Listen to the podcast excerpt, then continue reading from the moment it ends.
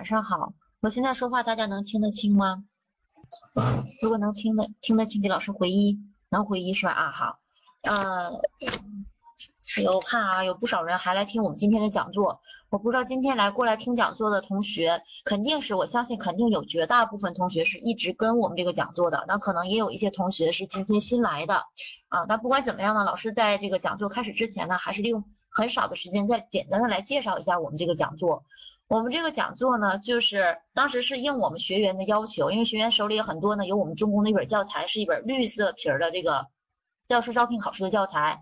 那很多学员手里都有这个教材以后呢，大家能听到我说话吗？啊，大家这个手里都有教这个教材以后呢，我们就是为了这个呃，给我们学员一些怎么说呃，算是一些额外的额外的东西吧，所以就打算开这样的一场讲座。我们整个这一本讲座呢，是以我们中公的那个绿皮书为版本的，就是以那个大概大致是按照那个书来讲的，然后大概呢分为三大部分，一部分呢是教育学的专场，我相信跟过的同学一定是你从十一月六日开始就已经跟到现在了，基本将近一个月了。那么教育学专场呢，将近八个专题它已经讲完了，从今天开始我们要进行的是教育心理学的专场，那么教育心理专教育心理学专场呢是四个，然后心理学专场是。这个三个啊，有的同学说追了一个月了是吧？啊，我觉得相信在这样的一个我们每一场讲座，其实我们老师都是精心准备的。所以说，虽然不可能说把所有的详细的知识点都讲到，但是我相信每一个老师在讲每一个专题的时候，他一定都是把这个专题当中最核心的点是给大家讲到了啊，我相信是这样的。所以说，我们这个专场讲座呢，也希望如果你今天是新来的同学。啊，新来的同学呢，那以后我希望你能够继续跟下去，因为今天又是一个新的开始，对吧？因为今天是教育心理学的开始，是这样的啊。因为我们这个讲座和其他的讲座还不太一样，那么其他的讲座可能给大家讲一些政策呀，讲一些告诉你应该怎么学，可能给顶多给一些技巧，但是我们这个讲座呢，讲的就是存存在在的，就是实实在在的一些知识点啊。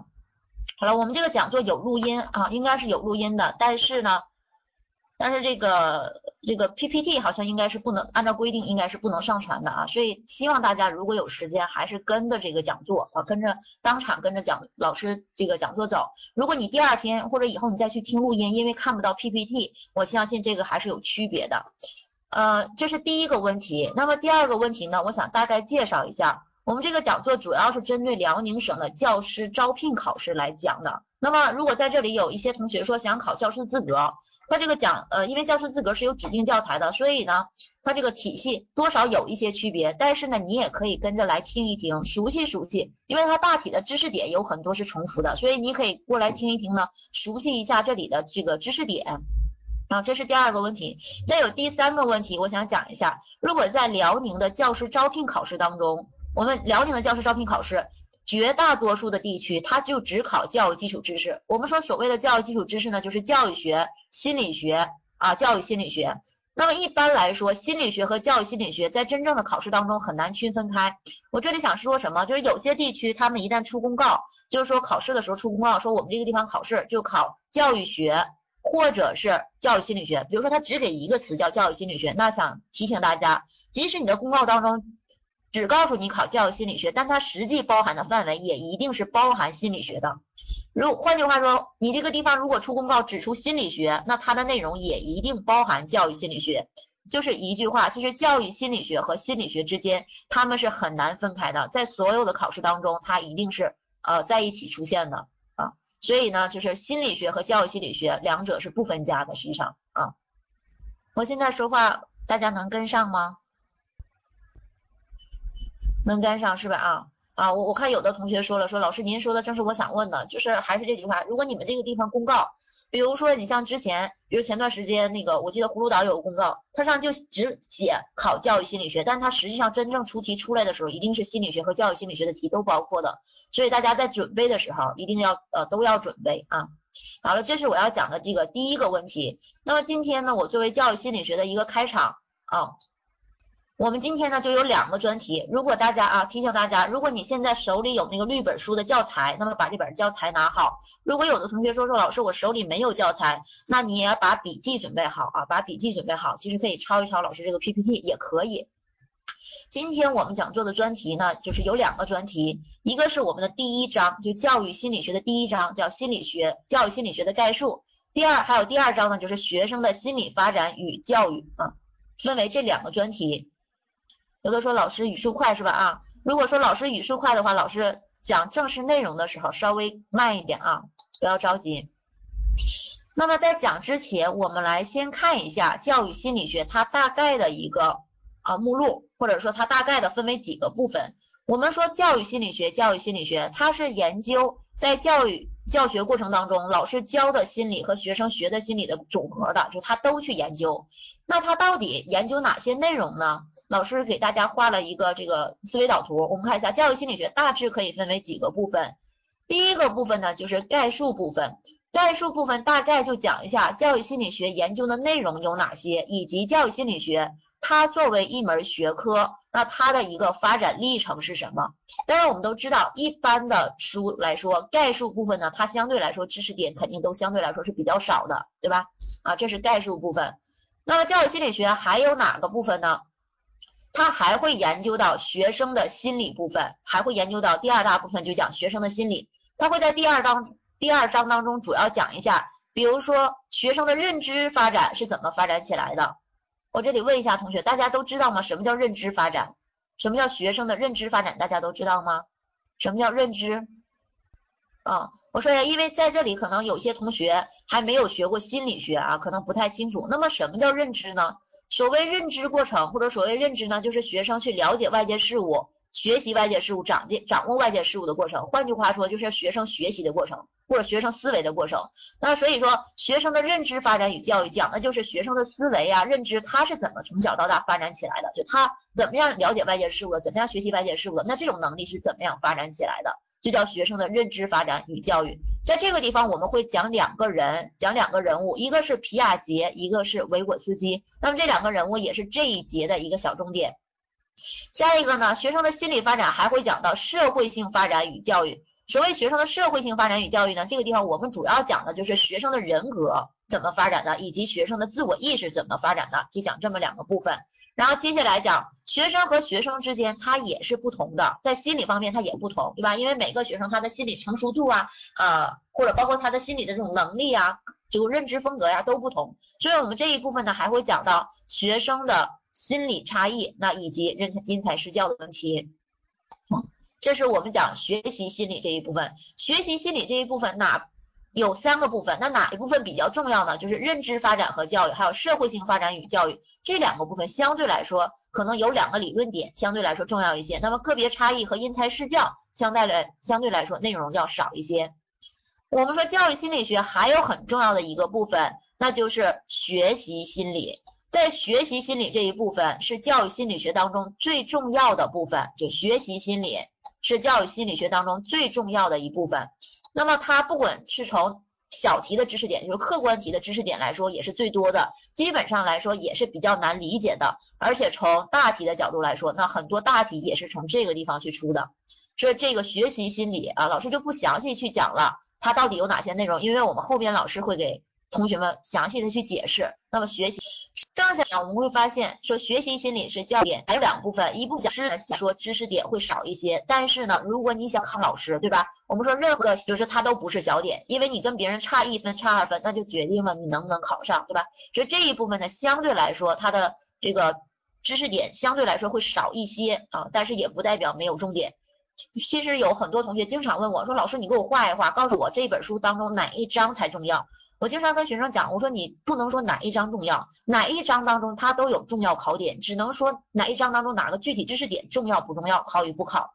我这么跟大家说，大家能理解是吧？啊，所以这就是我们的教师心理，我们也会研究。那么接下来最后呢，还会研究到教学心理。教学心理的时候，就会涉及到学生的一些心理健康问题，以及这些常见的心理障障碍，我们怎么来辅导？那这一部分呢，也是一样的，它可能会涉及到一些小题啊，但是也不代表它不出题，或者说也不代表它不占分，对吧？那么整个教育心理学就这些内容，今天老师要讲的就是两部分，一个是教育心理学的概述，一个是学生的心理。啊，一个是教育心理学的概述，一个是学生的心理啊，所以这两部分呢，老师说一下，因为我们今天的讲座呢，大概也就有一个多小时的时间。那在这个时间之内呢，老师会把不重要的地方大概给大家点一点，它是怎么出题的。那么重要的地方啊，尤其是不太好理解的地方，大老师会给大家详细的去解释。可能有的时候老师这个着急啊，说话比较快。那么如果是语速快了的时候，大家提醒老师，老师稍微慢一些，好吧？好，我们接着往下进行。那么接着往下进行，大家都知道了，肯定是开始讲教育心理学的第一章概述部分。哦，我们来看一下，那么教育心理学第一章教育心理学的概述部分第一节讲的是教育心理学的这个学科状呃学科概况的问题。第一大问题呢讲教育心理学的研究对象，教育心理学的研究的是什么呢？这个地方考的很少啊，但是只是有的地方作为这个填空题或者作为小题，你稍微关注一下就可以了。我们说教育心理学是研究学校情景当中，它一定是在学校情景当中。教与学的基本心理规律。换一句话说，我们教育心理学，它研究在学校情景当中，既研究学生学的心理，又研究老师教的心理。但是我想问大家，你猜，那么教和学的心理哪一部分更重要呢？我们教育心理学研究教的心理更重要，还是学的心理更重要啊？肯定是学生的心理更重要。刚才老师在讲目录的时候，老师不也讲到了吗？是吧？学习心理那一部分是更重要的啊，所以它是教育心理学研究的核心核心问题。后边还有一句话，他说，但是这并不意味着它是一般心理学原理在教育学当中的应用。这句话有的地方，如果你辽宁啊，有些地方你自己关注一下，有些地方考判断题，比如说像辽阳啊，比如说像这个丹东啊，像这样的地方，他们考客观题的时候会考到判断题。那么判断题经常有一道题是这么说的，他说心理学。他说这个教呃这个心理学是一门研究什么什么的学科，然后就它是一般心理原理在教育学当中的应用，是不是就错了？因为我们这里明确写了，它并不是一般的心理学原理在教育学当中的应用，它有自己独特的研究对象。我这说懂你吧？虽然心理学是我们教育心理学的基础学科，但是它并不意味着一般心理学原理在教育学当中的应用，因为它有自己独特的研究对象和研究方法。啊，这个地方如果出判断题的话，大家稍微注意一下啊。好了，这里呢就没有考点了。那第二个部分，第二个部分呢，大家就是以这个小题、客观题的形式存在。它告诉大家的是教育心理学的研究内容是什么。首先呢，就可能出为一道多选题，就问你教育心理学研究的内容有什么。首先，教育心理学我们研究的，我们经常说叫五要素三过程。教育心理学研究的是五要素三过程，哪五要素呢？第一要素就是学生，第二要素呢就是教师，还有我们的教学内容，还有教学的媒体，还有教学环境啊。那这里可考的题并不太多，主要大概关注一下学生这个地方。我们说学生这个要素呢，我们说学生和学生之间它是有差异差异的，对吧？那么学生之间的差异大体上可以分为两种差异。一种呢叫群体的差异，一种叫个体的差异。比如说群体的差异，讲的是一群学生和一群学生不一样。比如说年龄差异，那么五六六七岁的儿童和十一二岁的儿童他不一样，这属于年龄的差异。那么性别差异，比如说男生和女生不一样。社会文化的差异，比如美国学生和中国学生不一样，对吧？这都属于群体的差异。那么个体的差异呢？我们说 A 同学和 B 同学，他们俩可能是在。先前的知识水平啊、学习方式、智力水平等方面都有差异啊。这个地方也曾经见过一道多选题，但是考的很少，就是问你学生的差异主要包括哪些方面，就是包括群体的差异和个体的差异。这个大家跟上了吗？就相当于教育心理学研究的五要素是一道多选题，然后学生这个要素当中存在哪些差异是一道多选题。跟老师讲有没有跟上？啊，跟上了是吧？啊，好了，那我们往下进行。那么教育心理学除了研究五要素以外，还研究三个过程。这三个过程，第一个过程叫学习的过程，第二个过程呢叫教学的过程，第三个过程叫评价反思的过程。这首先这三过程在有些地方可能就是一道多选题，问你教育心理学研究的三过程有哪些？就是学习过程、教学过程和评价反思过程。其中一道单选题。说在这三过程当中，哪一个过程是核心的内容？那么肯定是学习过程是我们研究的核心内容。还有一道判断题，说评价反思过程，他说贯穿在整个教学过程当中，所以呢，它并不是一个单独的或者说独立的过程。我们说评价反思过程，你在学习的过程和教学的过程当中，其实都需要评价和反思，所以我们并不能说它是一个完全独立的过程。我这么说大家能理解吗？所以这是一道判断题啊。啊，因为这个地方考点都很少，所以我们快速的过一下。那么第一节我们主要讲的就是什么是教育心理学，然后教育心理学研究的是五要素、三过程。接下来的第二节讲的是心理学发展的一个概况。大家当时是不是跟着教育学的听跟听教育学了？如果在教育学的第一章当中肯定就讲了，那么教育学它作为一门学科，它的一个发展历程是什么？大家还记得吗？是不是刚开始讲了什么萌芽时期的教育学，然后就讲了我国的独立时期的、发展时期的，还有多样化时期的，对吧？那么你看教育学是这样的，其实我们的心理学也是一样的啊，也是一样的。但是大家不要只呃记得什么萌芽、独立啊、发展什么，大家也要回去想一想，我们萌芽时期，比如说像教育学，你萌芽时期讲到了哪些人呢？是不是讲了我国的，比如说什么孔子啊，然后。这个儒家的什么这个还有这个学记啊什么对吧？然后西方呢是不是讲什么苏格拉底啊、柏拉图啊、亚里士多德呀？就这些人物你要能够信口拈来，对吧？好了，那老师不带着大家复习教育学了啊。那么回过来啊，我们看教育心理学。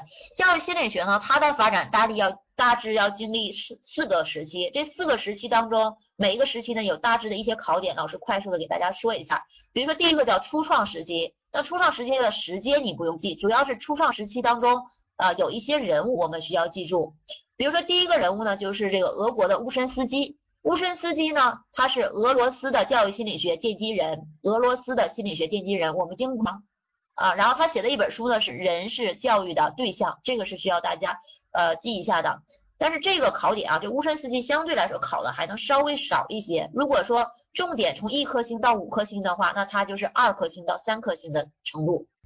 啊，除了乌申斯基以外，啊，我经常说乌基是俄罗斯的教育心理学奠基人，你可以这么记，乌基呢是俄罗斯的教育心理学奠基人，他写的一本书是《人是教育的对象》，对吧？那第二个人呢叫卡普杰列夫，卡普杰列夫这个人。在很多考试当中，他基本上不考，或者如果考的话，他也就是一颗星，考的很少。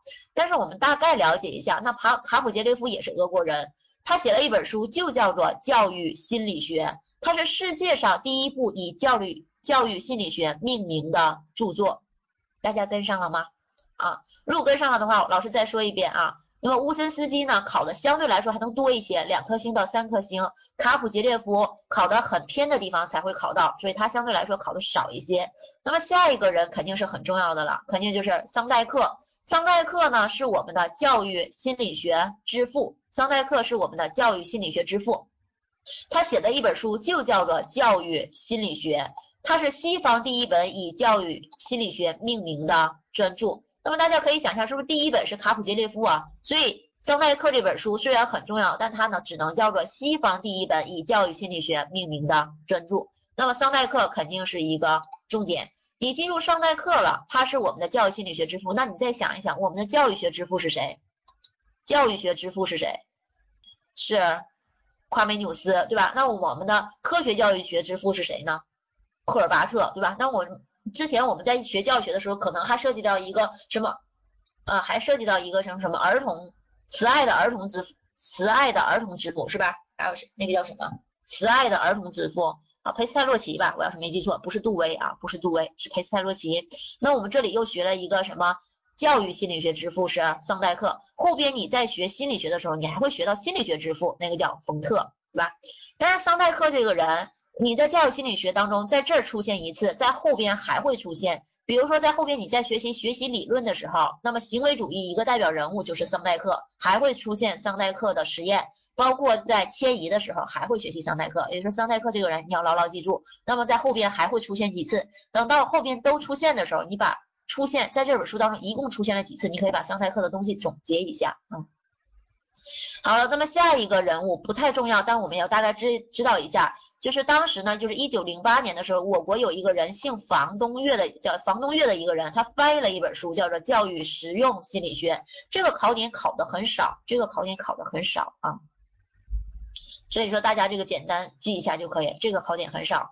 好了，我们来看一下教育学心理学的发展时期。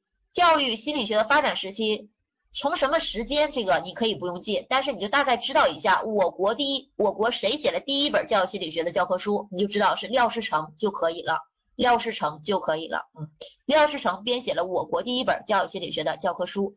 那么到这儿为止呢，老师想给大家复习一下，就是关于我国有几个人在我们这个考试当中会出现，在教育学当中有一个人会出现，教育学当中就是杨先江的新教育大纲，是我国建国以后第一部以马克思。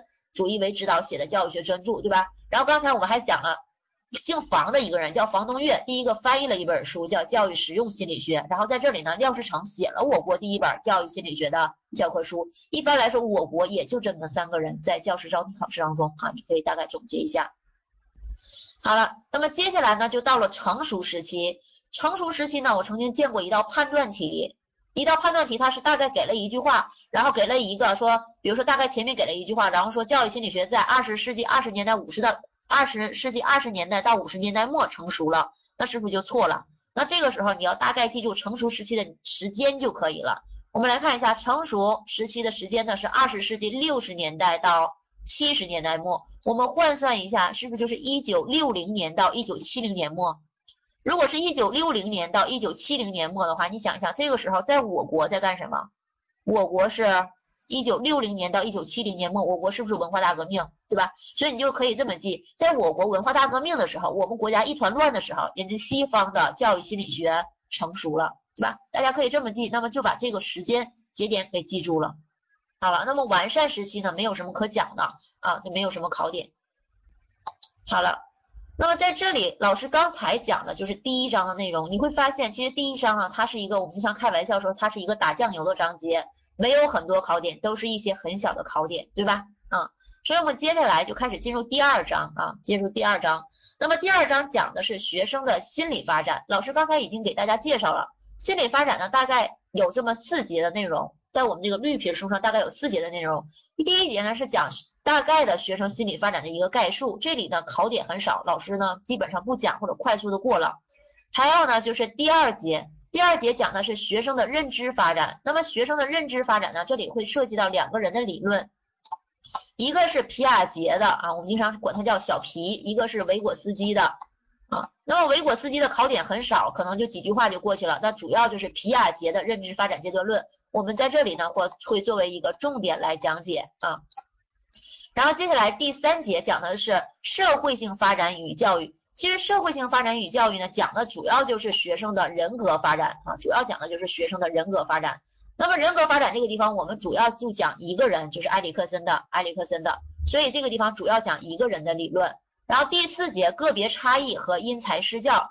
个别差异和因材施教呢，我们主要讲几个方面的差异，就比如说学生的认知风格的差异、能力的差异。还有性格的差异，但这里考试常考的其实只考认知风格的差异，所以我们会重点讲解认知风格的差异。我不知道这样说大家能听懂了吗？老师剩下的时间啊，老师剩下的时间就会主要去讲皮亚杰，还有人格发展的这个这个埃里克森，还有一个呢就是认知风认知风格的差异，其他的考试考的都很少，老师就一嘴带过了啊。老师现在讲的教材呢是中公教育出版，就中公出的一个绿皮书的，讲的是教师招聘的啊。如果没有书的同学，呃，其实也无所谓，呃，如果没有书的话，那么可能你就是费点劲，那你把老师的这个屏幕你可以截屏啊，或者是拿好笔记记一下就行了。呃，山香家的书，呃，山东的同学是吧？啊，我觉得山香家的书，我们知道在这个南方啊，我们说其实挺好的，但是。它就是有点太细了，其实对于你个人来看的话，可能你会觉得这个负担有点重。但是我觉得山东人民都是特别爱学习的，看山香家的书是可以的啊。嗯，对，山香家的书唯一的缺点就是太详细了。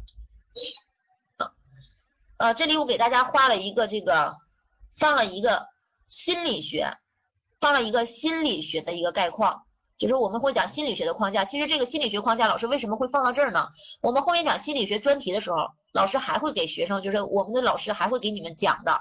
但是老师放在这儿就是想让大家知道一下，我们说教育心理学呀，它是以心理学为基础的，所以你大概要了解一下啊，我们心理学当中的一些概念呢，一会儿才能更好的了解老师要讲的东西。其实刚才老师刚才老师已经讲了，我们说学生的心理过程可以分为认知过程、情感过程、意志过程。还有呢，学生有这个个性的问题，所以我们接下来会讲学生的认知发展是怎么发展的，然后学生的这个社会性发展，也就是他的人格发展是怎么发展的。这个跟我们现在关系不大，老师时间关系，老师不给详大家详细解释了。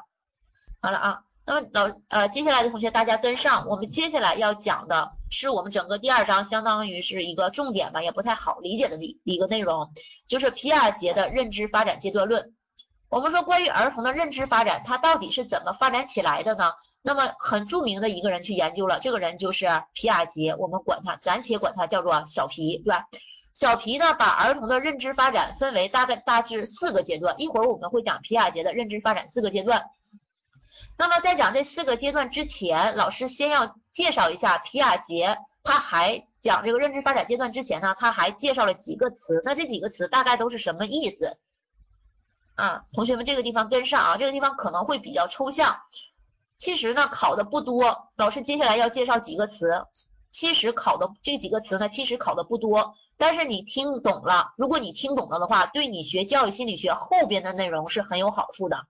偶尔甚至偶尔的时候，它也会考到，就是它如果考这个地方这几个词考的话，就只有小题；要是不考的话，它就是对你后边的学习学习教育心理学很有好处啊。所以大家跟上。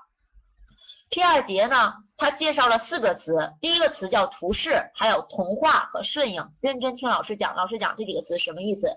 第一个图示，皮尔杰讲什么叫图示呢？就是你脑袋当中一个学生当，你脑袋当中独特的认知结构，你独特的认知结构就叫做图示。换句话说，比如说老师举个例子，就是说你自己的知识结构吧，就这么讲，你脑袋当中你自己的知识结构就是图示。那么每个人脑袋当中的知识结构都不一样，所以每个人头脑当中的图示都是不一样的，这时候能理解吧？啊，比如说我们这里举个例子啊，举个例子，比如说小明，那么小明同学呢，他头脑当中有一个关于鸟的图示，他认为什么是鸟呢？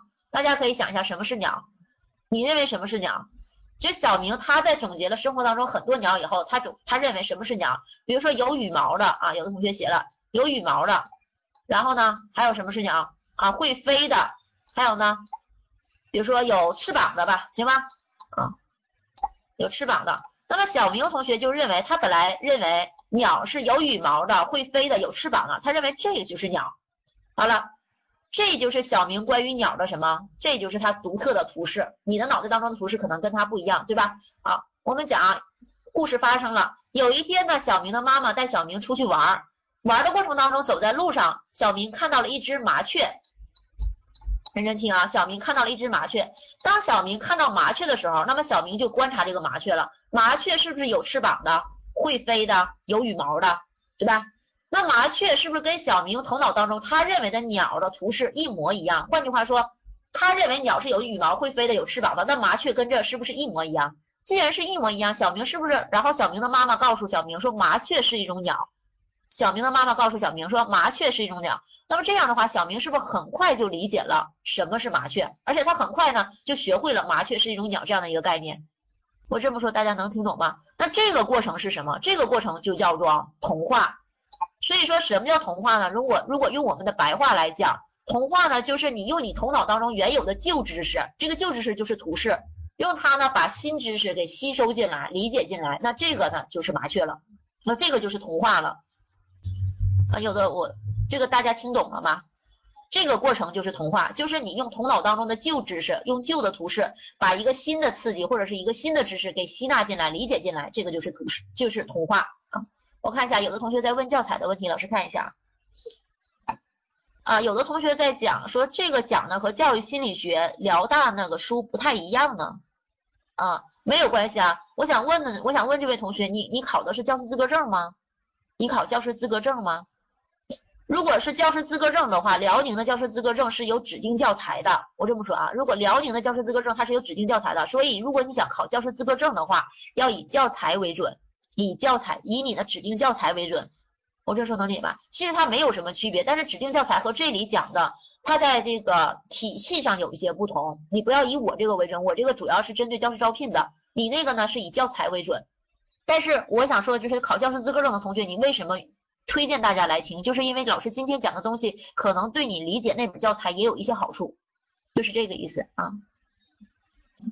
图示你不用去看他书上写的什么概念，你就按照老师这个概念去理解就行了，因为他很少考小题，就是你理解了对你以后学习有好处，但是他真正考的时候很少考。嗯，好了，老师讲完童话了，再讲顺应。说这个小明接着往前走，他的妈妈带他去了这个动物园，去了动物园以后，小明看了一种东西叫做鸵鸟。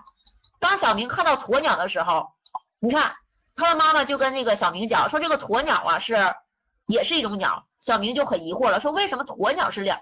为什么鸵鸟是鸟呢？对吧？因为为什么？因为鸵鸟虽然是有羽毛、有翅膀，但它不会飞吧？也就是鸵鸟跟它原有的图示当中认为的是不一样的，对吧？那这个时候小明就很难理解鸵鸟为什么也是鸟。那么小明还必须学会鸵鸟是鸟，那他怎么办？他能改变鸵鸟吗？他说鸵鸟你必须飞起来吧，可以吗？不可以吧？他改变不了鸵鸟，所以这个时候他没办法，他是不是要去改变他原有的认知图示啊？那就使他的图示进行升级，升级他就认为什么是鸟了呢？就是只要是有羽毛、有翅膀就可以了，而不用非得会飞，所以他就去改变自己的认知结构，改变完自己的认知结构以后再去学鸵鸟，是不是就学会了？那么这个过程就是顺应。所以，所谓顺应呢，就是你今天遇到一个新东西，这个新东西跟你头脑当中原有的认知结构不一样，这个时候呢，你要改变你的认知结构，以顺应这个客观事物，然后呢，再把这个客观事物吸纳进来，那这个就是顺应的过程啊。所以大家理解一遍就行。就是老师呢，尤其在学心理学和教育心理学的过程当中，你会发现越往后你越要记例子，只要把例子记住了，基本上这个概念你就能够理解了啊。好了，那这个地方老师解释完以后呢？那我们接下来讲皮亚杰的认知发展阶段论。皮亚杰他把儿童的认知发展划分为四个阶段，这四个阶段呢，老师给大家了一个图，可能大家看不太清是吧？因为老师就是这个，呃，当时截了一下图，可能看不太清，但不无所谓啊，老师挨个来解释。这个理论很重要，在教师招聘考试当中，每年都会考到，基本上每个地方都会考到啊，所以老师主要来解释一下这个。皮亚杰认为呢，儿童的认知发展它不是一下就发展起来的啊，它是有一个逐渐发展的过程的。每一个儿童都是一样，他把儿童的认知发展大致分为四个阶段，叫感知运动阶段、前运算阶段、具体运算阶段和形式运算阶段。在有些地方如果出多选题的地方，那这个本身就是一道多选题，他就会问你皮亚杰的认知发展阶段理论，那分为哪四个阶段？所以你要把这四个阶段记住。那如果记的时候不好记，大家怎么来记呢？你会发现感知运动的阶段的第一个词叫感，前运算阶段的第一个词叫前，然后具，然后是行，是吧？所以是感前具行，感前具行。那如果大家记不住，你可以谐音，就是感千具星。你说我现在很着急，赶着感千巨星，我赶着让巨星去给我签名，可以这么记，就是感千巨星，感千巨星，是不是就把这个记住了？如果你记完感千巨星以后，把这个顺序也也记住，那么对你记住后边的内容也很有好处啊。我先我先再给大家打个底啊，就是皮亚杰的认知发展阶段论主要考的就是客观题，主要考客观题啊。感千巨星啊，对，就这个同学写的啊。然后老师挨个来解释。那么每一阶段，比如说感知运动阶段，它呢就是儿童的零到两岁这个年龄啊，你不用记得这么死，你可以大致记住就行了，大致大致有个理解就行了。零到两岁的儿童，他处于感，他处于感知运动阶段。那这一阶段，什么叫感知运动阶段呢？就是儿童去认识外界事物、了解外界事物的时候，他主要是通过感觉和动作去了解外界事物的，去应付外界事物的刺激。但这个里呢，这一阶段的特征基本上没有什么考点啊，基本上没有考点，所以呢。老师简单说一下啊，说两到零零到两岁的儿童，他基本上是通过感知啊、运动去了解外界事物的。比如老师举例子，儿童刚一出生的时候，他可能都不知道自己的手是他自己的，也不知道脚是他的，也不知道他能够控制手。但是他一出生以后，他就会进行这种抓握的运动，然后以及来回摆臂。那这样呢，在这样的运动过程当中，那他就知道了啊，原来这个手是我的，然后这个我是能控制他的。对吧？那通过他就是通过动作来认识外界事物的，还有感觉。比如儿童小的时候，是不是什么东西都会往嘴里去放啊？儿童小的时候抓到什么都往嘴里去放。我们在这个这个我们管这种现象叫什么呢？叫做口欲期，或者儿童有一个时期，他就是抓到什么就往嘴里去放，这个叫口欲期。你说儿童他是通过嘴里啊，通过这个嘴去感觉外界事物的，说这个东西是软的呀，是硬的呀，是能吃的还是不能吃的呀，对吧？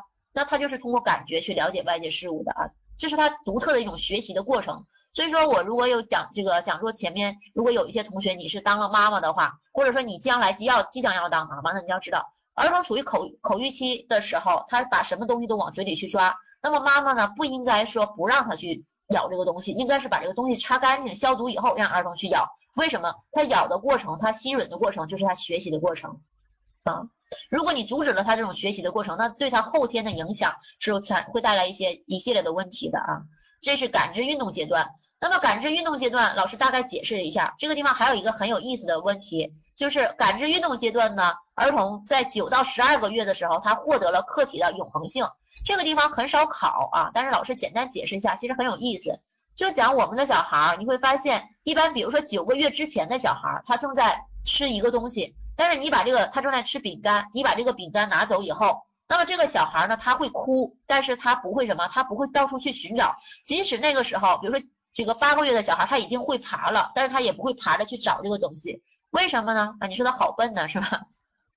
不是他笨，是因为他在他的世界当中，他的认知发展水平就存在那样的，就就是只在那个样的一个水平上。就是那个阶段的儿童，九个月之前的儿童，他没有客体永恒性，他就认为这个东西。在我眼前，它就在世界上存在。如果这个东西不在我眼前，它就在世界上永远的消失了。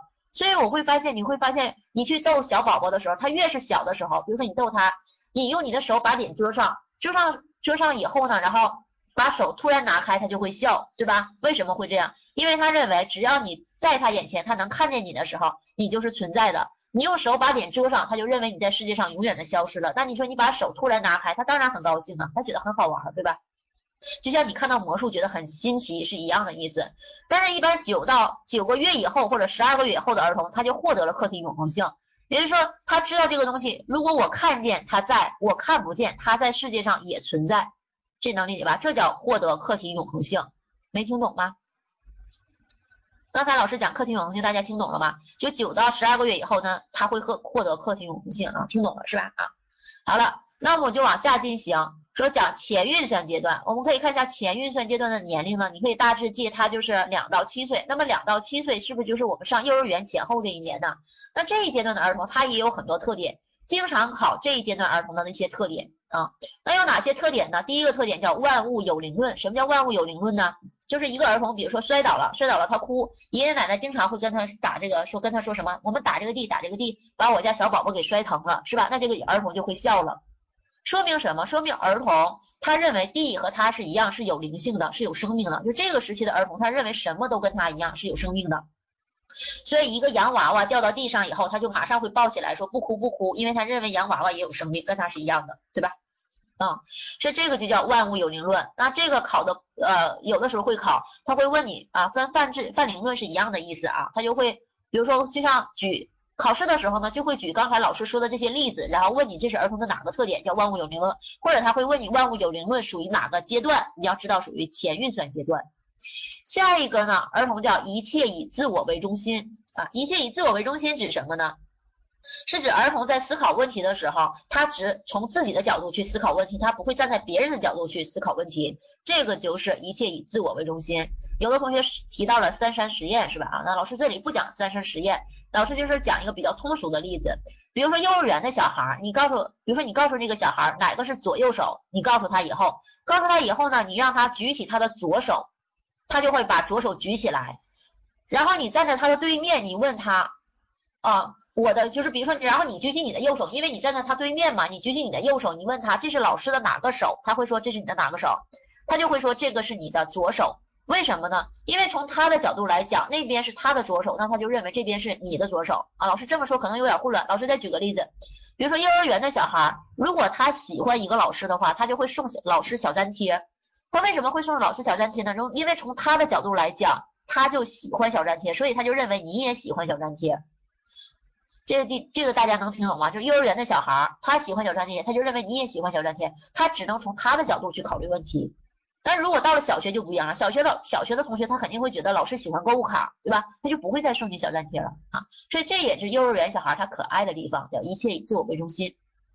考试的话也经常考，会问你一切以自我为中心属于哪个阶段？还有呢，就是给你例子，然后问你这是儿童的哪个特点，叫一切以自我为中心。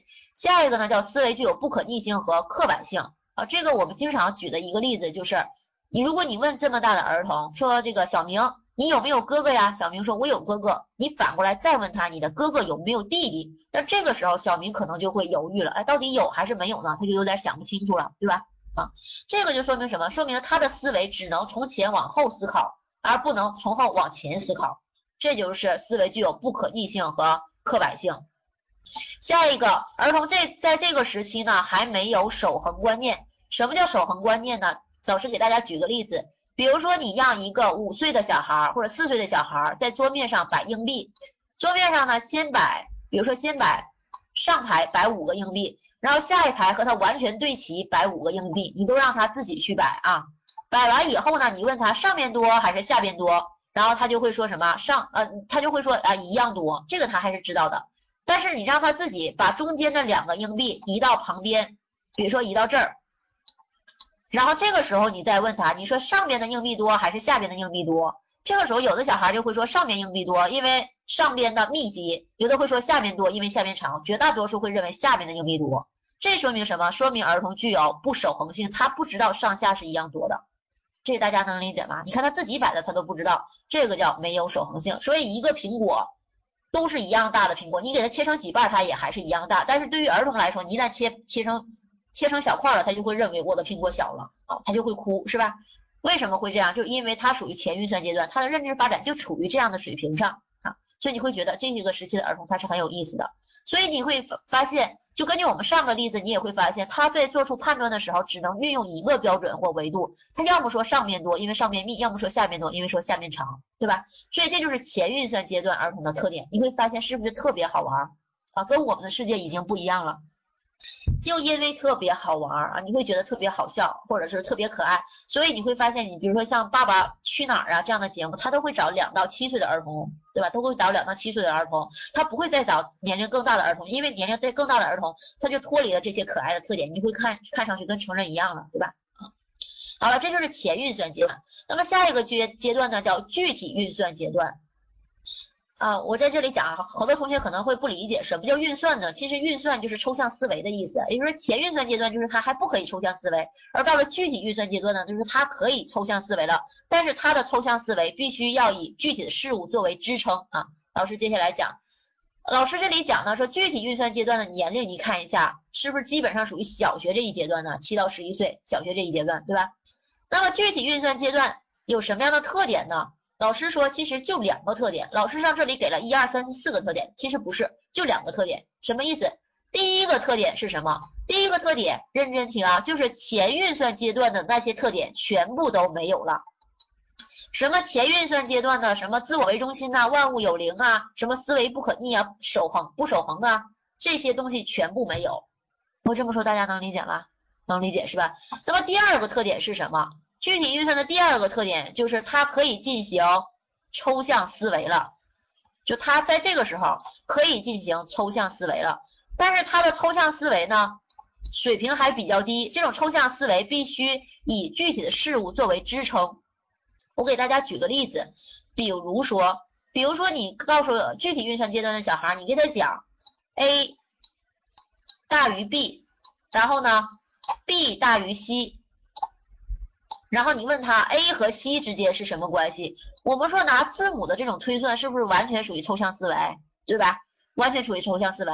但是如果你直接给他讲 a 大于 b，b 大于 c，所以 a 是大于 c 的，他好像不太好理解。那你怎么给他讲他就理解呢？你就跟他讲说王老师高于李老师，李老师高于张老师，那么王老师比张老师高，他一下就明白了，他一下就明白 a 大于 b，b 大于 c，a 大于 c 这个关系了。我这么说大家能听懂了吗？也就是说，具体运算阶段儿童，他可以进行抽象思维，但他的抽象思维必须以具体的事物作为支撑。所以我们一会儿也会看到这样的题，就讲啊，小明啊，如果你让小明去小红家，如果他从来没有去过小红家的话，你就直接让他去画，跟他你用用抽象的语言去跟他讲，让他去画他家到小红家的路线图，他是画不出来的。但是如果你带着小明去过小红家几次，自己真的走过几次以后，你回来再让小红画，就是让小明画去小红家的路线图，小明就能画了。问你这个时候小明属于哪个阶段？他就属于具体运算阶段。为什么？因为你直接让他画路线图，这属于这种抽象思维，他不会画。但是你带他走过几遍，他就会画了。就是有了具体事物做支撑以后，他就可以进行抽象思维了。那么他属于具体运算阶段，这个大家理解了吗？如果理解的话，跟大家讲啊，就是前运算阶段和具体运算阶段是我们考试的重点。你把这两个阶段掌握了，那么认知发展阶段论那就 OK 了。然后下一个呢叫形式运算阶段，形式运算阶段你看一下是不是中学阶段了，对吧？那么中学阶段、高中阶段，那么这一阶段你就记住一句话就行了，这一阶段基本上没有特点，唯一的特点就是它跟成人一样了，它已经可以高级别的抽象思维了，跟成人一样。你就记住这一点就行了，大致记住年龄，他就是上了中学以后了啊，这个大家能记住吗？如果大家能记住的话，给大家一两分钟的时间，你快速的把老师的一个表格再过一遍，老师讲的东西再过一遍啊，那么老师就往下进行了。老师现在讲的快吗？大家能不能跟上？嗯，好，好了，大家如果看完以后，老师往下进行啊。往下进行呢，就是这道题，其实刚才老师已经讲过了，说去过几次小朋友家就能画出具体的路线图。他强调的是不是已经必须去过几次啊，对吧？然后才能画，才能进行抽象思维。所以属于哪个阶段？感、前、句、型哪个阶段？具体运算阶段，对吧？啊，具体运算阶段。好了，接下来讲呢，认知发展和教学的关系。我们刚才讲了皮亚杰，那么再讲一个人呢，就是维果斯基。再讲一个人就是维果斯基。那维果斯基呢？其实他的考点就一个，维果斯基提出了一个概念，叫做最近发展区。那么什么叫最近发展区呢？大家理解一下。我们说儿童的发展有两，呃，就是这个最近发展区是指什么呢？是指比如说这是一条线，儿童的这种发展水平，一个是儿童现有的水平啊，有的同学已经讲了是吧？其实这个大家很多同学都知道，也很好理解。一个是儿童现有的水平，比如说儿童现有的水平是他知道一加一等于二。那你想，如果这个时候儿童自己就已经知道一加一等于二了，那我们每天还在教他一加一等于二，这个时候我们的教学有没有意义？就没有意义，学生也会觉得很枯燥无味，对吧？所以说这个时候我们要教他什么呢？我们的教学应该教他二加二等于四，或者教他三加三等于六这样的知识点，对吧？但是如果你直接教他高等代数行不行？不行，那这样的话儿童是理解不了的。所以说，现有水平和教学水平之间这个区域就叫做最近发展区。最近发展区的表述呢，也可以叫做教学要走在发展的前面。你看，教学是不是走在发展的前面了？而且这种前走在前面不能太远，要让儿童跳一跳就能摘到桃子，摘到桃子。所谓儿童跳一跳就能摘到桃子，是指儿童呢在家人呢，或者说是在这个教师的教学指指导之下，他呢就能达到这样的目标水平。你要是比如说你要是教的太远，你直接就教他高等代数了，他跳累死了，他也摘不到桃子，对吧？啊，所以说你如果你看到最近发展区，你就选维果斯基；你看到教学要走在发展的前面，儿童跳一跳就能摘到桃子，你是不是也选维果斯基或者最近发展区啊？就把这些词能够对应上就可以了。那么维果斯基最后一个考点呢，就是支架式教学。就维果斯基他的教学方法，我们有一种呃教学方法呢，叫支架式教学。什么叫支架教式教学？就是讲。儿童刚开始学习的时候，他不能独立的学习，所以这个时候老师呢要作为一个支架去支撑他，帮助他，引导他去学习。但是随着教学的往前深入，那么儿童呢慢慢的他就可以独立学习了。这个时候呢，老师的这种支架作用要撤掉啊，就是支架式学习。当然考试呢他也不会考你什么叫支架式学习，他就会问你支架式学习是谁的，一般是这种考法，能理解是吧？嗯，好了，那么我接着往下进行啊，呃，讲完了这个。其实刚才老师讲完这两个人以后，讲完小皮和维果斯基以后啊，讲完小皮和小果以后呢，那么学生的认知发展的重点就都没有了。如果拿绿皮书的同学，老师没有讲到的地方，换句话说就是不重要的地方。我这么说能理解吗？那么如果你愿意看呢，你就自己可以多读两遍，呃，就是读一下那些地方。如果你不愿意读的话，基本上其实它没有什么太多考点啊。那好了，那么开始进入第三节。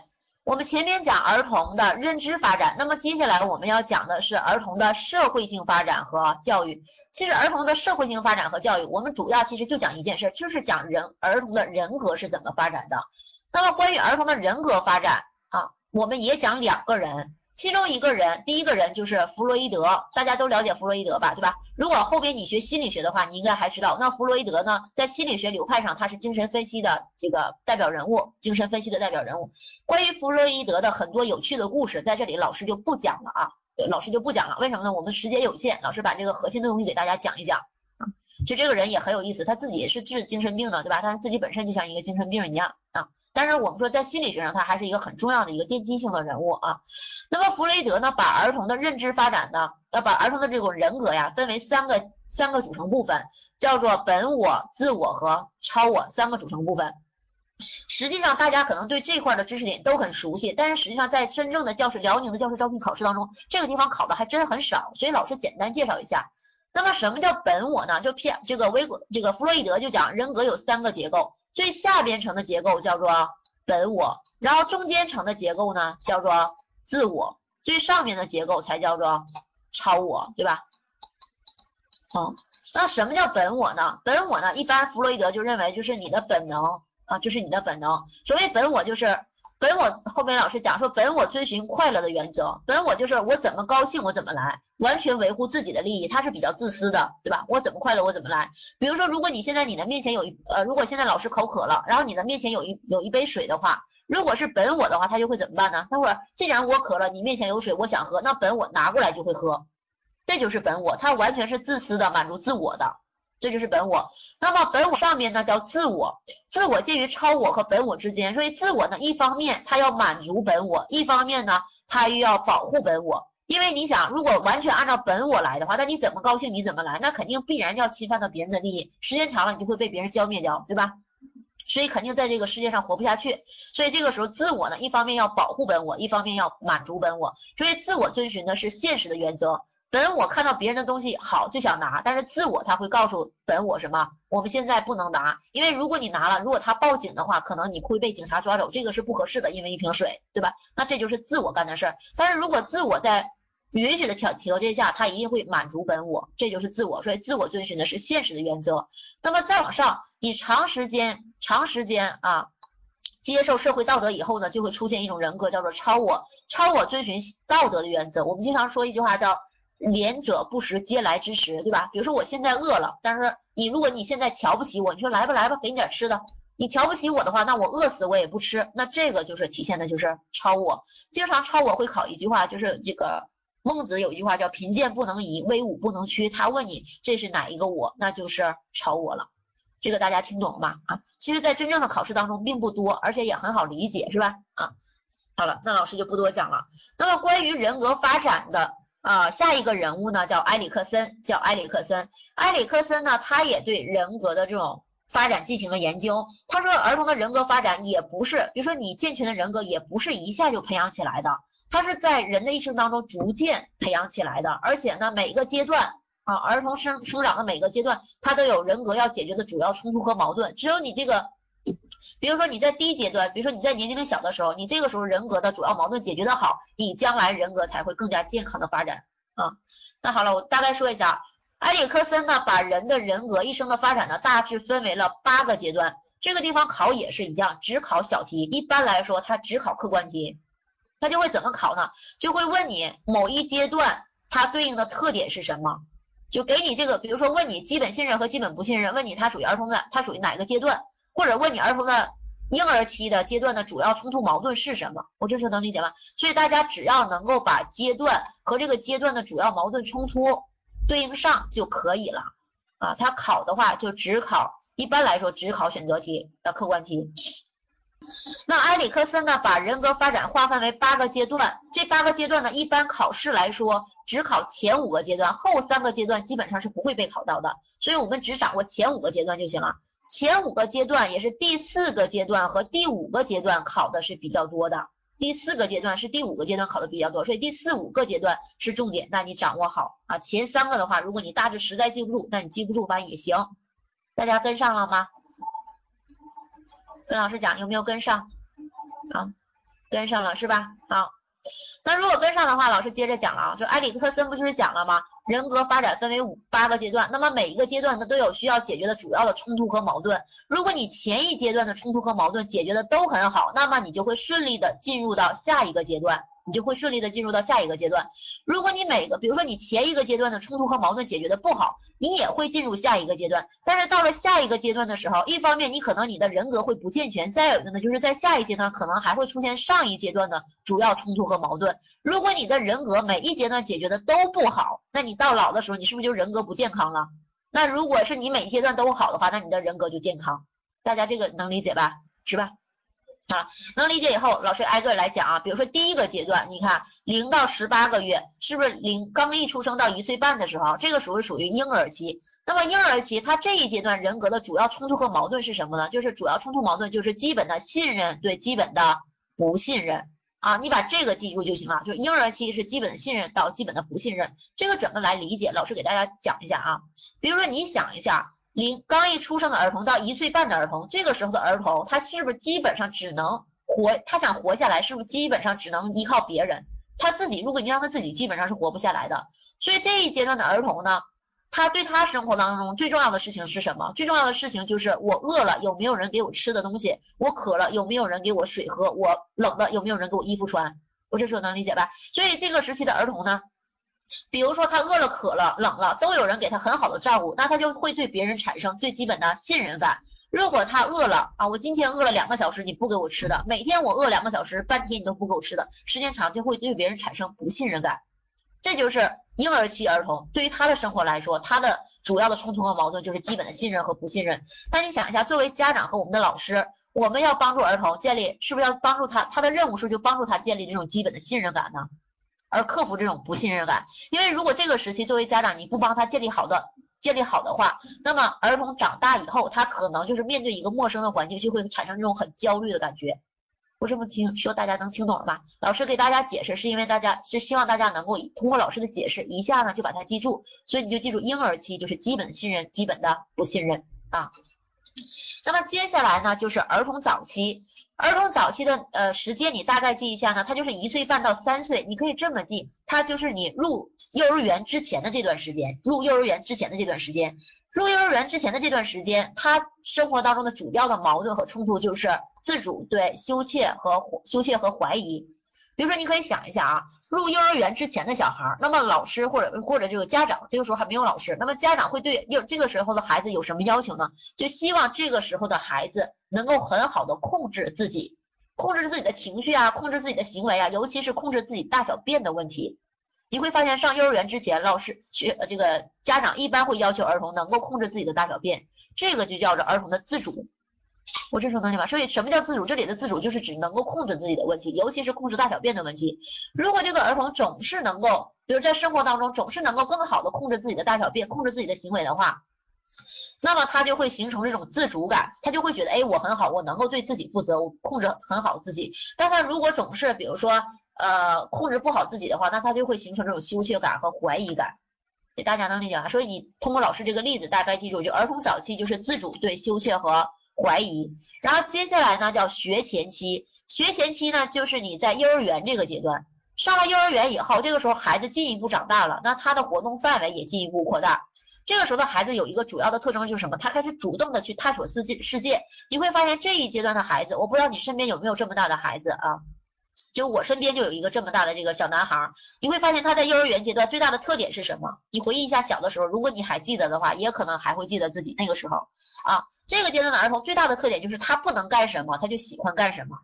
比如说，可能这个时候孩子也不喜欢洗碗，但是一看到大人洗碗，他也想学着洗碗。可能他也不喜欢扫扫地，但是他一看到大人在拖地的话，那他也想抢着这个拖布去拖地。你要真让他去做，他还不一定天天能坚持做。那这个时候就学习这个学前期的儿童，他就属于这种主动探索外界事物的过程，属于这样的一个阶段，这是他生活当中的主要矛盾，主要这个主要问题。这能理解是吧？那么如果你想一下，因为他总是在主动探索，那在主动探索的过程当中，他每次都成功得到表扬，他就会形成这种主动感。如果他每次探索的时候给大人造成一些麻烦的时候，你都去批评他，你都说他做的不好，那么他就会觉得给别人造成了麻烦，所以他就会产生这种内疚感啊。这就是学前期的主动对内疚，你记住这两个字就可以了。下一个呢叫学龄期，学龄期就是小学阶段，你看一下。呃，这么记吧，大家可以这么记。你想一下，如果你碰到你，如果你碰到别人家的小朋友，如果是他是幼儿园的小朋友，你通常会说，哎，你家小朋友长得太好看了，你最近学会了什么歌啊？学会了什么舞啊？给给我表演一个吧，是吧？一般都会这么说。但是如果你碰到一个小孩，他已经上了小学了，你经常问他的第一句话就是，你们家孩子学习怎么样啊？是不是一般都是这样的？对吧？那说明什么？说明对于学龄期的儿童，对于小学阶段的儿童来说，他生活当中的主要问题已经变成了学习问题了。那他在学校里，他如果学得好，家这个家长和老师总是批评，总是表扬他，他就会产生这种自卑的这个勤奋感。如果总是学得不好呢，他就会产生这种自卑感，对吧？这是学龄期。那么下一个呢，就到了青年期啊。青年期的主要生活当中主要冲突和矛盾的就是角角色的同一性和角色的混乱问题。这个刚才还有的同学在问什么叫做同一性和角色和混乱，对吧？我们讲的角色同，呃，这个讲的同一性是指角色的同一性或者是角色混乱，什么意思呢？就是到了中学以后的儿童，他开始去考虑一些问题，考虑我是什么样的一个人，他开始给自己角色定位。那我能成为什么样的人？我应该是什么样的人？就是他在寻求一种自己的角色定位。但是如果这个时候他对自己的角色定位和外界的，比如说家长啊、老师啊、学校给他的评价是相一致的，他就会产生这种角色的同一性。比如说他认为我是美女，然后家长、老师都评价她是美女，那他时间长了就认为啊，我就是美女，心安理得，觉得自己是一个女神，对吧？但是如果这就是他寻找了一种角色同一性，那他就会觉得心里很舒服。那如果是比如说他认为我自己是美女，认为自己很漂亮，但是别人都总是说他去。总是说她是丑的话，那她时间长了，她就会对自己产生一种角色混乱。那我到底是美的还是丑的呀？对吧？所以她就会产生这种角色混乱，就搞不清自己的角色定位。这能理解吗？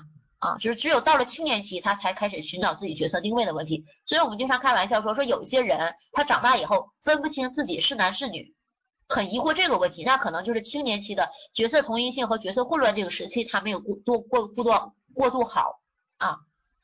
所以到这儿为止呢，老师讲的是埃里克森的埃里克森的这个人人生发展的这个八个阶段。那么后三个阶段考试当中是不会考到的。如果你感兴趣，可以自己看一看。但考试当中基本上是不会考到的。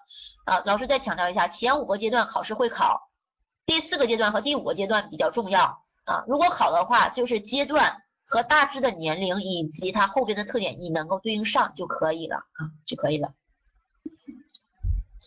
大家跟上了吗？跟上了是吗？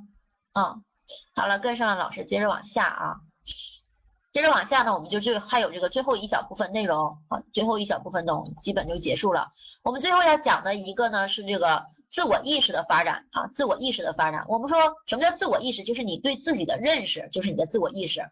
自我意识的发展，首先这里有一道多选题，就是人的自我意识包含三种成分，叫自我认知、自我体验和自我监控。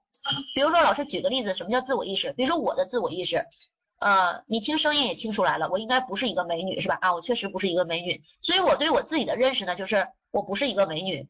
那我的这种自我意识包含三种成分，首先自我认知，就是我早晨起来拿着镜子一看，看自己啊，我知道我自己不是一个美女，那这就是我的自我认知，我对自己的认识问题。然后伴随着自我认知呢，就会产生自我体验。自我体验是指情绪情感方面的。既然我认为我自己不是美女，那是不是我不会产生自信嘛？至少我不自信。我虽然也不自卑，但我至少不自信嘛，对吧？那这就是我的自我体验。那接下来就会产生这种自我监控。自我监控就是指你在自我认知和自我体验之上产生的对自我的这种行为的调节作用。比如说啊，比如说我现在，那我。现在有一个男生站在我面前，他是一个高富帅，我认为我自己不漂亮，我又不太自信，那么我现在向要不要向他表白？可能我就不会去表白，对吧？啊，所以这就是自我监控。老师就是举个例子，有的人在说，老师整容去吧，哎，老师要自信啊，是吧？啊，好，我我觉得我是这样的啊，因为老师确实不是一个漂亮的老师，但是我我有这样的自信，我不是靠脸活着的。我想告诉这个听讲座的同学，我每天都是这么想的。每天早上起来拿着镜子告诉自己，我自己真是不好看，真是不能靠脸活。所以呢，就因为我不是美女，所以呢，我要更加努力，对吧？呃，所以要把变自己变得有气质，至少说，那没有漂亮，那要有气质吧，对吧？嗯，是吧？所以就更要努力了。我小的时候跟我妈妈讲，我小的时候经常跟我妈说，嗯，有的有的时候我不学习，然后我妈妈就跟我讲，我妈说你怎么不学习呀？我就跟我妈说，我说我长得都不好看，学习有什么用，是吧？学习了我也是不好看。然后我妈就说：“那你幸好不好看，你不好看，你这么丑，你还不好好学习？你要是漂亮，你就更不好好学习了。”那我就跟我妈说：“我说是我，如果我要漂亮的话，我就肯定不学习了，我就天天出去谈恋爱。”啊，所以我妈就很庆幸我长得不漂亮。啊，好了，那老师接着往下讲啊，接着往下讲说人的自我意识，就是你对自己的这种认识啊，它。也不是一天就形成的，它在人的一生当中，它是逐渐形成的啊。那要经历哪自我意识的发展？要经历哪些时期呢？要经历三个时期，就是生理的自我、社会的自我和心理的自我。这个地方考的也不多，但是一般来说，也就是考一道多选题，偶尔会涉及到定义反选的问题。老师给大家简单解释一下，什么叫生理的自我呢？儿童一岁左右到三岁，基本成熟的就是生理的自我。所谓生理的自我，就是你想一下，儿童一岁到三岁的时候，那个时候儿童每天都说什么？就说妈妈，我饿了，我渴了，我要喝奶奶，对吧？那我要拉粑粑。你看那个。大家看那个《爸爸去哪儿》，那个 Angela 是吧？跟他爸爸说：“爸爸，我要拉粑粑。”那那个 Timmy 哥哥天天说：“我要喝奶奶，对吧？”所以这个时候，儿童对自我的认识一般只停留在生理层面，就是我饿了，我渴了。那这个就叫生理的自我，这个大家能理解吧？那当然了，生理的自我呢，也是儿童自我意识发展的第一个飞跃期，但这个地方考的很少啊。然后儿童再长大，从三岁以后，在少年期基本成熟的就是社会的自我。啊，所谓社会的自我呢，就是儿童不仅只考虑自己的生理问题，而且他开始用社会的眼光去评价自己。比如说，大家小的时候可能都经历这这么过一这么一个阶段，可能你会很关心一个问题，就是我到底是不是我爸爸妈妈亲生的？你们喜不喜欢我？我是不是你爸？是不是你亲生的？所以你们想没想小的时候有没有问过妈妈，说我是哪来的？如果你一旦问到妈妈这个问题的时候，其实这个时候就意味着你已经进入了社会自我的阶段，你就开始去关心你和别人的关系，以及别人对你好不好，别人喜不喜欢你的问题了。你开始去关心人际关系，都有这个阶段是吧？啊，我小的时候也是，有一段时间就是我爸爸的一个朋友经常骗我，一来我家喝酒就说，就说你不是你爸爸妈妈的孩子，你是我的孩子，然后我就信以为真，我就天天在心里，有的时候晚上做梦都梦到爸爸妈妈不是我的，那个时候好伤心呐。然后结果有一天，我妈妈说要呃带我出去逛街，然后我妈妈在那个在那儿就是梳洗打扮的时候，我就实在忍不住了，我就问我妈，我就说妈，我到底是不是你亲生的？我妈就给我拿到我爸的照片说说你看你跟你爸长得有多像，怎么可能是捡来的，是吧？啊，这个就属于那个时候，然后我当时就很高兴了啊，这就属于社会的自我。然后下一个呢，倒是心理的自我。那么心理的自我是什么时候开始形成的？那就是从青春期开始形成心理的自我。你可能都有一种感受，你小的时候不会写日记，小学的时候不会写日记。即使老师让你写日记的话，你也顶多会写今天我爸爸带我去动物园了，我看到了老虎、狮子、大象、猴，是吧？就顶多会写这些东西。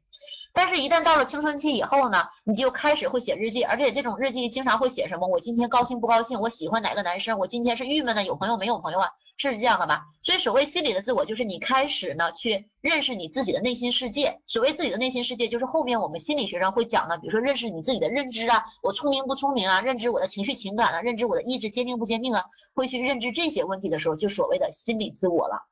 大家能理解吗？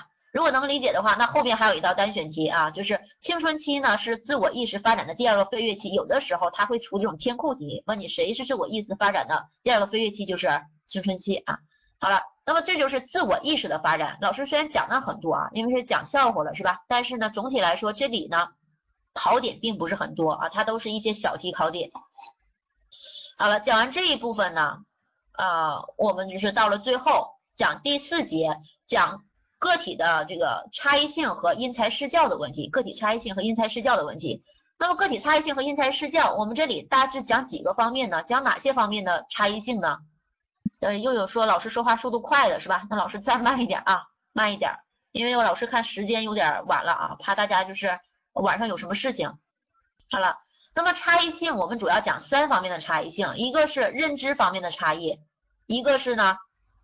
智力方面的差异，还有性格差异。老师先说啊，这里先从后往前讲。那么性格的差异，考试当中一般涉及不到。所以大家现在如果有这个绿皮书的，我们就绿皮书的。那么性格的差异呢，如果你愿意看一看，你就自己看一看啊。但是一般考试很少考到。那接着往上讲，讲这个智力的差异。其实智力的差异，有的书上也叫能力的差异，这个无所谓，是一样的。因为如果你后边学教育心理学，你就会发现智力。是能力的一种一般形式，它俩基本上是一个意思啊，但虽然不是一个意思，但一般是一个意思。那我说儿童智力的差异体现在四个方面，这本身就是一道多选题。儿童的智力差异体现在四个方面，就是一道多选题。首先，智力水平的差异，比如说有的同学智商一百三，有的同学智商三十，这是不是智力水平的差异？对吧？这是智力水平的差异啊。有的同学说再放一下上面这张图是吧？这个有有什么用处吗？啊，那快一些啊，老师得快点往下讲了。截完了吗？好了，不给大家时间了。如果最后需要截图的话，那老师一会儿结束的时候再给大家时间截图啊。好了，老师说这刚才老师举的这个例子呢，就是水平上的差异，对吧？那还有智力类型的差异。我们说有的同学语言表达能力好，有的同学记忆能力好，那这就属于智力类型的差异。还有呢，就是智力表现早晚的差异。智力表现早晚的差异经常会考一道单选题，怎么考呢？就是有的人聪明早会，有的人大器晚成。那这个体现的就是智力表现早晚的差异。还有性别的差异，我们知道男女生虽然我们人类智商在整体上是呈正态分布的，但是你不可否认的是，男女生在有些问，就是在男女生呢在智力方面，它还存在着一些差异，当然不是说水平的差异啊。比如说男生一般的，比如说理解能力啊，或者是空间逻辑思维能力然后就会强一些，而女性的理解能力、语言表达能力可能就会强一些，强一些，那这就是性别的差异。那后边有一个人的一个理论点，其实后边如果讲到心理学讲能力的时候，你也会碰到这个人。在这里，老师简单给大家说一下，在这里呢，你记一个人叫加德纳，然后他提出一种理论呢，因他提出一种理论呢叫多元智力理论，这个大家都听过吧？多元智力理论呢是我国新课来的理论基础。加德纳就说一个人他的这个智力是由七八种成分构成的，那这七八成这七八种成分呢都是我忘了是七元八元。八种成分构成的，好像是七七种成分是构成的。他说这些能力之间都是相互独立的。比如说你数学能力不好，那不代表你其他能力不好，对吧？所以我们作为老师呢，如果一个学生你说就说他数学不好，但他可能其他能力方面强，所以我们老师呢也要正确的看待学生啊。所以呢，八种是吧？啊，所以呢，大家记一下，就多加德纳的多元智力理论，经常问你怎么问呢？经常问你。多元智力理论是谁提出来的？是加德纳提出来的，而且你要知道，它是我国新课改的理论基础啊，其中的一个理论基础，知道就行了。那么最上面的讲的是学生的认知方式的差异，认知方式呢也可以叫认知风格的差异，就是你在认识事物过程当中你独特的偏好。其实认知方式没有好坏之分，认知方式没有好坏之分，那它只有你偏好的问题。那好了，我接下来讲。在认知方式的差异当中呢，我们这个绿皮书当中讲了四种，其实考的呃，其实一般考的话，常见的就是前三种会考到，第四种基本是不会考到的啊。我们简单介绍一下，比如说第一种叫场独立型和场依存型，这个地方怎么记呢？你可以大致把场独立型理解为是理科生，老师说的是大致理解为是理科生，场依存的型的学生，你大致可给他理解为文科生。老师现在解解释啊，大家认真听，就这个地方相对来说还能重要一点啊。什么场独立型的学生，我们说了，他大致可以理解为理科生。你这么想，如果一个理科生，你教他一个勾股定理，你教完他勾股定理以后，他用勾股定理计算出一个公呃，计算一道题，他说这道题就等于七。然后现在你跟这个学生说，你说七不对，我作为老师我就是权威，等于八。你你觉得这个理理科生会不会相信你的答案？这个理科生就不会相信你的答案，是这样的吧？为什么？因为理科生他自己内心一旦掌握了一种标准以后呢，他就会拿内心的这种标准、内部的这种标准作为判断事物的依据，而不会受外界事物的影响，或者是不容易受外界事物的影响。我这么讲，大家能理解吗？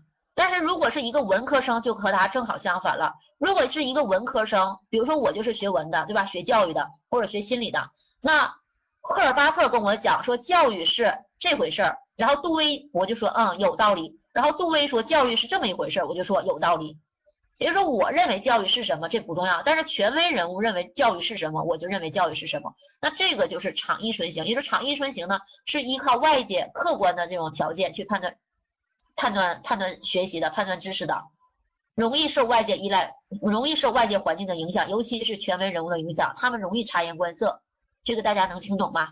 能听懂是吧？嗯，所以我们书上是不是有呃，我看一下啊，书上可能有一道题，他说一一些人主要利用身体内部的知觉线索来调整身体的位置，那么他们所具有的认知方式，问你是场独立还是场依存？认真听啊，说人一些人主要利用身体内部的知觉线索，谁是利利用内部线索来认识外界事物的？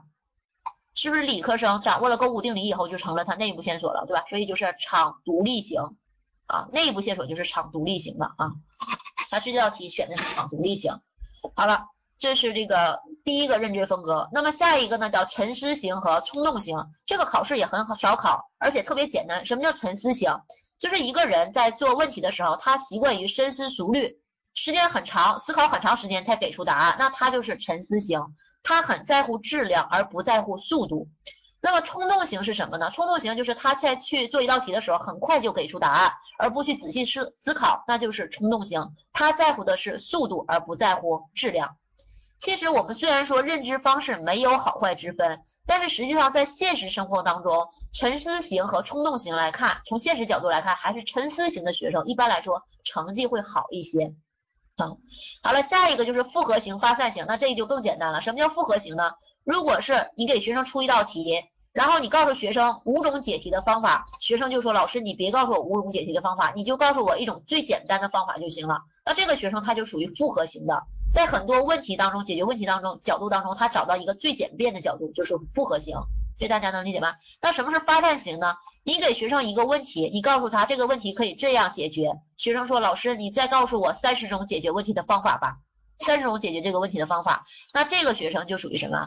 就属于发散型啊，这个很简单，后边会和我们讲的这个思维当中的，啊，就是这个聚合思维和发散思维是一样的意思啊。好了，那么到这儿为止呢，我们今天要讲的两个专题就结束了啊。今天到这儿为止要讲的两个专题就结束了，可能老师有的时候说话会，因为老师比较着急，稍微会快一些。那么呃，我不知道同学有没有跟上。也希望呢，通过今天的讲座，同学们有所收获啊。然后最后老师再强调一下，再强调一下，就是我们今天有的同学可能没有听到教育学的专题，那无所谓。任何呢，我我经常有的时候有一个同学会问我讲，说老师我现在准备是不是晚了？我说不晚。从什么时候你开始努力都不晚啊！从什么时候开始努力都不晚。那么今天正好是一个特别好的开始。我们今天是教育心理学专场的第一场。那么从今天开始，如果你开始跟的话，也可以把整个的教育心理学和心理学都跟下来。我相信每一个老师都会把他自己最精彩的部分拿出来跟每位同学分享的。所以大家呢记好时间啊，希望大家来呃来参加我们的讲座啊。还有呢，如果真的是辽宁的同学，辽宁的同学。如果真的是想考教师的啊，想考教师的，那你可以先加一下我们这个教师交流群，或者是老师，或者是一会儿这个加一下微信，因为这样的话，我们这个群里和微信里，就是我们的这个市场或者是这个市场人员或者我们的一些客服人员，就会把第一时间把辽宁省内的所有的教师招聘考试的考情啊，放到我们这个公微信群里啊，就是或者这个 Q QQ 群里，或者放到微信公公众号里。